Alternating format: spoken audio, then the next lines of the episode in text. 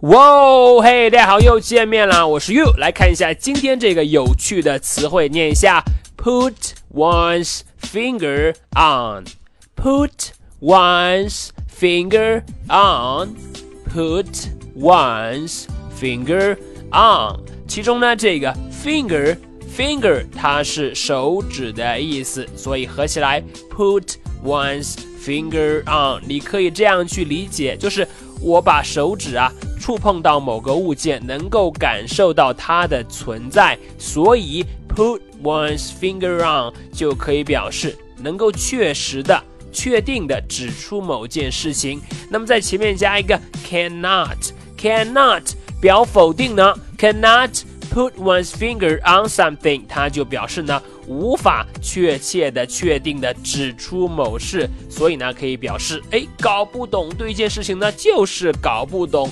毫无头绪，甚至呢是一头雾水，cannot put one's finger on。好，我们来看一下例句的使用。第一句，Mike cannot put his finger on his girlfriend's emotions。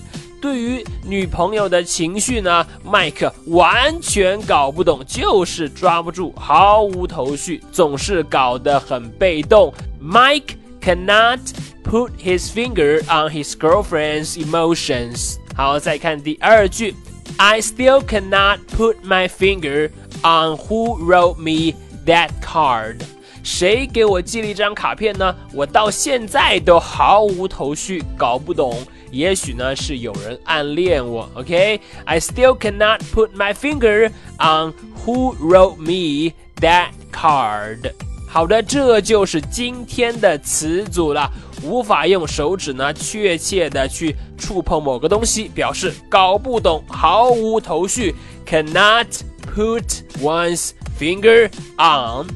Cannot put one's finger on. 你了解了吗？记得要去多多练习。